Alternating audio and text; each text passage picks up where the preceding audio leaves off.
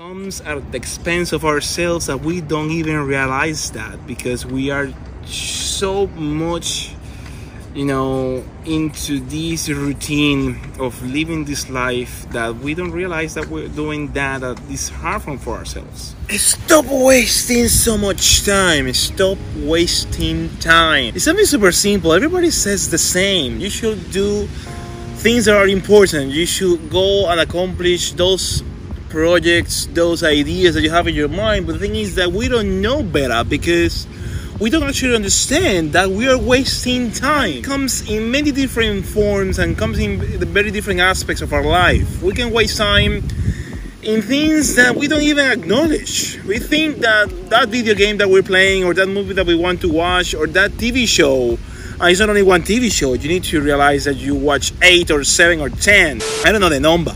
But every of those things that you're consuming, that you are using your time to watch, to enjoy, to see, they are wasting your time for the real things that you need to go ahead and do. I was one of those. I used to play video games to no end. I used to be uh, to play Call of Duty back in the day for hours, for three, four, five hours after coming from work.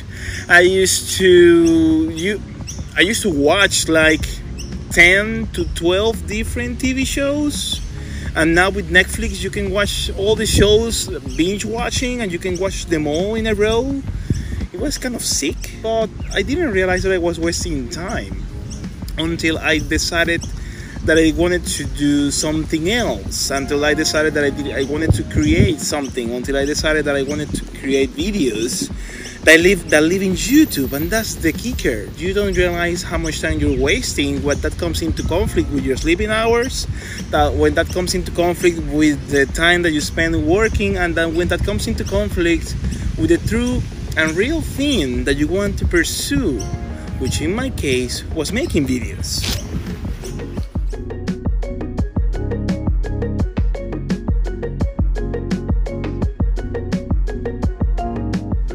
Then, how do you realize that? How do you realize that you are a time waster? Well, if you spend hours watching shows, if you spend hours playing video games, if you spend hours doing things that don't give you any real value, any tangible value, if you're a gamer, don't get me wrong, unless you're gonna be ninja or you're preparing yourself and you're learning because you're gonna be a professional and you're gonna have a you know a professional career out of those video games please keep doing those. If that's your pathway please by all means. But if nothing out of value count comes from those activities then you're wasting your time. And the first thing to do is start a diet of some sort. You need to start thinking about what do you really want to do and start pursuing those activities that you enjoy true. We do all those activities or we consume all this content because we we like it. When but when you realize that you're doing something and you like that something that you're doing then you focus on that activity in particular to keep do, going ahead and getting better at it or doing more about it or doing it every day and then that slowly but surely moves away that time wasted on those other activities that doesn't give you anything for activities that will fulfill you and that will move you ahead into the place that you want to be. So time wasting, yeah, it's really bad, but there are ways to figure out how to get out of that. It will come as a toll. It will come with a lot of effort, but it's doable.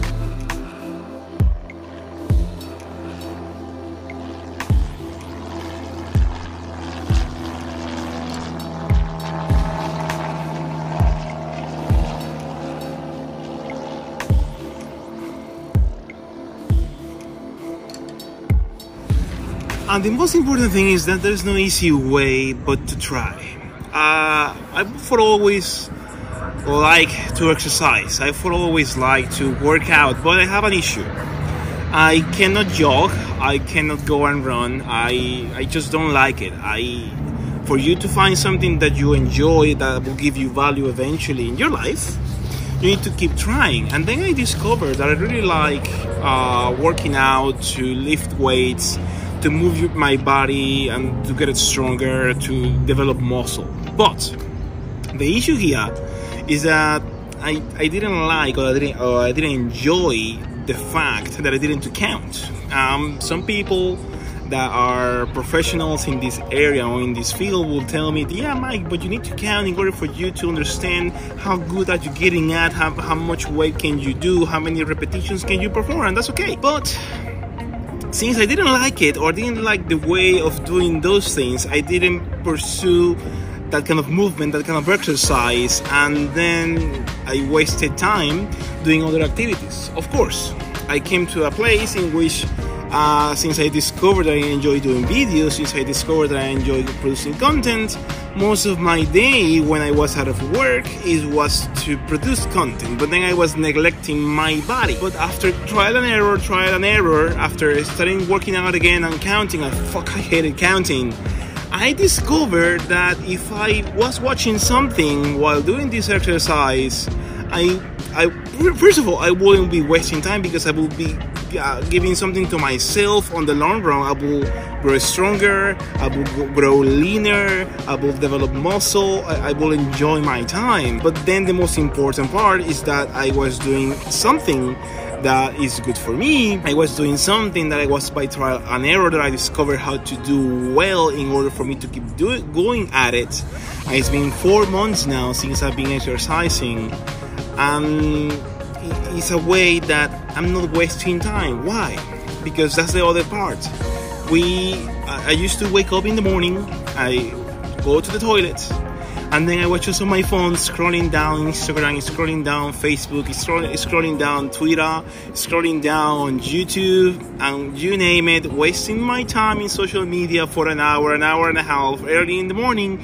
I achieved the fact to wake up early in the morning, but then I was wasting that hour, hour and a half for really needing to get ready for work in mindless things. So instead of doing the exercise I have accomplished how to do, I have accomplished, okay, these 10 minutes, there are now 35 minutes of exercise that make me sweat, that make me better, that make me stronger.